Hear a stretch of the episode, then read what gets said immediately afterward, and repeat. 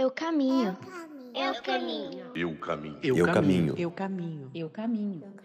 Eu caminho. Eu caminho. Eu caminho. Eu caminho. Eu caminho. You may say I'm a dreamer, but I'm not the only one. John Lennon. Eu caminho. Eu Eu caminho. caminho. Eu caminho. Eu caminho. Eu caminho. Eu caminho. Escute. Estamos no episódio 88 do podcast Eu Caminho. Para mim, uma verdadeira peregrinação que faz todo sentido em minha vida. Permita-me contar uma história. No dia 8 de 8 de 2008, às 8 e 8 da noite, eu lancei o meu primeiro livro. Seu nome? O Livro 8. Com oito palavras, oito poemas, oito músicas, oito letras de música, oito sonhos, oito ilustrações, oito cartas, oito contos. Oito oitos, portanto. Em 2013, fiz a minha maior peregrinação até agora, do Vaticano a Santiago de Compostela, em exatos 88 dias. Eu sequer sabia, não tinha contado anteriormente. E em 2019, eu fui convidado a fazer a peregrinação de Shikoku, uma rota mística e mágica por mais de 1.200 quilômetros em volta de uma das ilhas do Japão, passando por 88 templos do budismo Shingon. O oito infinito, a Lemniscata, está presente em meu caminho. Hoje, gostaria de comemorar com você o lançamento do episódio de número 88, que representa essa peregrinação pelas palavras, pelo sentimento, pelo que temos de mais próprio em nós mesmos, nosso caminho interno, o infinito em nós mesmos. Quantos somos? Quando somos? Sabe, logo que iniciamos uma peregrinação, de fato, não é difícil perceber que a cada passo que damos fora, damos um passo para dentro. Quando mais caminhamos externamente, mais nos aprofundamos em nós mesmos, mais nos conhecemos, mais visitamos os recônditos escondidos em nosso ser, em nossa alma e às vezes escondidos de nosso ser, de nossa mente, mas não de nossa alma. Racionalmente, sequer conhecíamos aquilo que estava no cantinho de nós, que por algum motivo estava escondido, consciente ou inconscientemente. E é um lindo exercício de existir. Não podia deixar de lembrar do peregrino Ramiro Maia, o responsável por ter me chamado, aquele que abriu a porta para que eu pudesse partir em peregrinação pela primeira vez. Em 2009, ele me ensinou. Sabe o que é? Ele disse. A gente precisa procurar as sujeirinhas escondidas nos cantinhos do nosso coração. É para isso que estamos aqui.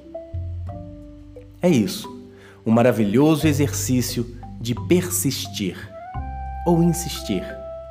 Quando aceitamos continuar caminhando para dentro, iluminamos nossa porção ainda não revelada para nós mesmos. Você sabe, somente com a luz acesa podemos arrumar um cômodo em nossa casa. Rubem Alves já fez essa alegoria do eu com a casa, dos quartos com pedaços, porções de nós mesmos. Eu apenas estou pedindo emprestada a ideia fundamental para elaborar o retorno à nossa casa, à casa original. Você já parou para pensar qual é a sua casa original? Você consegue ter a imagem de sua casa nítida em seu coração? Revisite a sua casa agora e vamos dar um nome para as coisas. Um nome? Sim, um nome. Somente quando damos um nome, e se possível em voz alta, as coisas passam a existir. Esse é o segredo que aprendi andando mais de 5 mil quilômetros por 88 lugares. Em 50 anos, passei pelo lugar do colo, o lugar da infância, o lugar do medo, o lugar da fantasia, o lugar do sonho e o lugar da alegria. Em 50 anos passados, encontrei o lugar do riso, o lugar do choro, o lugar da força e o lugar da fraqueza, o lugar da confusão, o lugar da confissão e, em muitos momentos, o lugar do entendimento. Também o lugar da dificuldade, o lugar da tranquilidade e o lugar da graça. O lugar sem lugar e o lugar da lua. Em 50 anos, pude visitar e com muita propriedade o lugar da dor e do prazer, o da dúvida e o lugar do ser, o lugar de ser e o de fazer. Conheci o lugar da compreensão e o lugar da omissão, o lugar da verdade e até o lugar da maldade. Doeu, mas passei por lá, mesmo sem procurar seu endereço.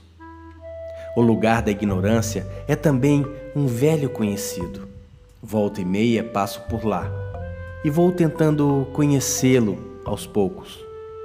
Em 50 anos de vida, deu para conhecer o lugar do sexo, o lugar do escuro e o lugar do claro, o lugar da penumbra, o lugar que me revelo e o lugar que me calo, o lugar da voz e o lugar da vez. Sim, são muitos e muitos lugares. Em todos eles consigo reconhecer o movimento. Lugares móveis, em trânsito. Lembro-me da música de Fernando Brant e Milton Nascimento, Encontros e Despedidas. Coisa que gosto é poder partir sem ter planos. Melhor ainda é poder voltar quando quero. Fecho aspas. Consigo revisitar esses lugares e há muitos, muitos mais. Quando os nomeio, eles se materializam com sua materialização, vêm os sentimentos ligados a cada um deles e as pessoas que fizeram parte desses lugares. Todas têm nomes, mesmo que a memória me falte em um ou outro caso. Nomeio os afetos, nomeio os desafetos. No meio. Nas bordas é onde menos sou. E curioso, o que vemos é o limite nosso para o mundo, nossa casca. Quanto de nós há para dentro? Infinitamente. Quem é a primeira pessoa que vem à sua mente quando você pensa em um afeto? E quem é a primeira pessoa que vem à sua mente quando você pensa em um desafeto? Gostaria de saber se estaria disposta ou disposto a entrar em contato com essa pessoa e dizer com todo o seu coração: Obrigado, aprendi muito contigo. Desculpas, aprendi muito contigo. Faça isso. Com esse primeiro afeto que veio à sua mente, com esse primeiro desafeto que veio à sua mente. Sei que você é capaz. Dê a você e a essa pessoa esse presente mesmo que ela não esteja preparada para recebê-lo. Dê um nome a essas relações. E você? É bom em dar nomes para as coisas? Você sabe o que o seu nome significa? Sabe quem foi o responsável pelo seu nome? Eu já falei sobre o Rubem Alves aqui, hoje ele vai acompanhar esse episódio. Tem um de seus livros que eu usava para ler para os meus alunos e ele dizia: um nome é uma gaiola. A partir do momento que seu pai ou sua mãe dizem seu nome pela primeira vez, você está aprisionado a ele. Eu e Ana dissemos Maria. E o sopro de nossa voz, de nossa nominação, a verbificação desse substantivo mágico a envolveu por inteiro, docemente, puramente, lindamente. E ela passou a se chamar Maria. Mais que isso, ela passou a ser a Maria. Ou foi a Maria que passou a ser ela? Talvez seja uma boa questão. Sei que os outros passaram a chamá-la Maria, um nome hebraico que significa Senhora de si, que tem a pureza e o olhar que enxerga diante em seu significado, que enxerga na frente quem intui é ela, todinha, Maria. Minha outra filha, Beatriz, tem em seu significado a raiz de voiatrix, a viajante, a peregrina. E sequer eu sabia disso quando o nome chegou até mim e sua mãe quando descíamos em um elevador ao sair de um de seus exames de ultrassom. Eu vou propor um exercício, não deixe de fazê-lo. Essa noite, antes de dormir, depois que escovar os dentes e já estiver pronta ou pronto para dormir, olhe no espelho e pronuncie em voz alta seu nome, enquanto olha em seus olhos. Repita seu nome enquanto olha em seus olhos no espelho e faça isso quantas vezes seu coração mandar, se lembrando do que significa o seu nome, do que esse nome institui. Que gaiola é essa que magicamente te prende e que você carrega como um caranguejo por onde quer que você vá? Enquanto eu caminho, posso encontrar todas as coisas do mundo e revelar para mim o significado dos seus nomes. O que é se fazer verbo e habitar entre nós? Será que em vez de buscarmos o nosso nome, deveríamos descobrir o nosso verbo? Qual é o verbo que habita em mim? Vou propor um outro exercício de pensamento. E se em vez de um nome você tivesse um verbo? Qual seria? Qual é o verbo que mais se identifica comigo? Com minha presença no mundo, com meu jeito de ser, de estar, de viver. Tá aí um outro bom exercício. Perguntar às três melhores amigas qual é o verbo que mais se combina comigo. Será que o verbo que elas ou eles vão dizer é o verbo que eu escolhi para mim? Será que a minha impressão desse verbo do verbo que quero imprimir no mundo é o que está sendo percebido pelos outros à minha volta? Me ocorre também um pensamento agora. Talvez não tenhamos tido a oportunidade de escolher nosso nome, mas, assim como o Criador, temos a possibilidade de nos fazer verbo para habitar entre aqueles que eu amo. Se eu quiser, posso escolher o verbo que sou. E isso pode fazer toda a diferença no meu caminho e no caminho de quem chegar e partir. Eu caminho. Eu caminho. Eu caminho. Eu caminho. Eu caminho. Eu caminho. No começo do episódio, colocamos um pensamento do John Lennon. Agora vamos nos lembrar de outro dele mesmo. Life is what happens to you while you're busy making other plans. A vida é aquilo que acontece com você enquanto está ocupado fazendo outros planos. Minha vida está acontecendo à minha volta. Vou tirar férias do podcast Eu Caminho até a virada do ano, quando vou finalizar o meu doutorado em Linguística na área da tradução na Universidade do Porto, com cotutela da Universidade Federal de Santa Catarina. Até meu trabalho pronto, vou focar no que acontece comigo, enquanto faço planos internamente para continuarmos caminhando juntos em 2024. Já temos muitos planos. O primeiro deles, voltar ao caminho de Chicoco com um grupo no outono. Se quiser saber mais, entre em contato pelo WhatsApp mais 351 9171 04 275. Eu caminho. Eu caminho. Eu caminho. Se você foi tocado de alguma forma por algum ou alguns dos episódios, dos 88 episódios do podcast Eu Caminho, peço que faça sua contribuição para continuarmos a caminhar.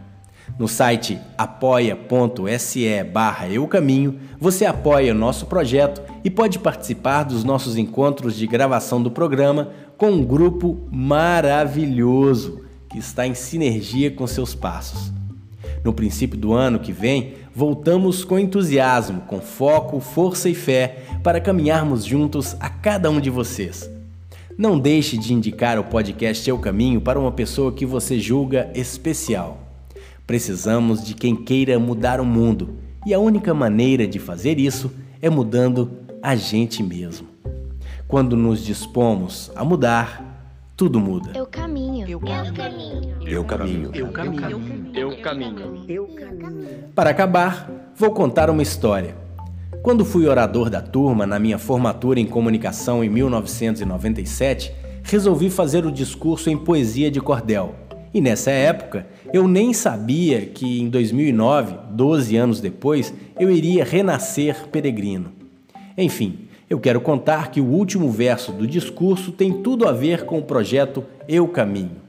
Acho que até já falei sobre isso em outro episódio, mas é o que eu quero deixar aqui como mensagem final no episódio 88 para esperarmos a nova temporada 2024. O último verso do discurso de formatura foi: se o movimento for fim, então aprendemos a andar. Eu vou repetir. Se o movimento for fim, então aprendemos a andar.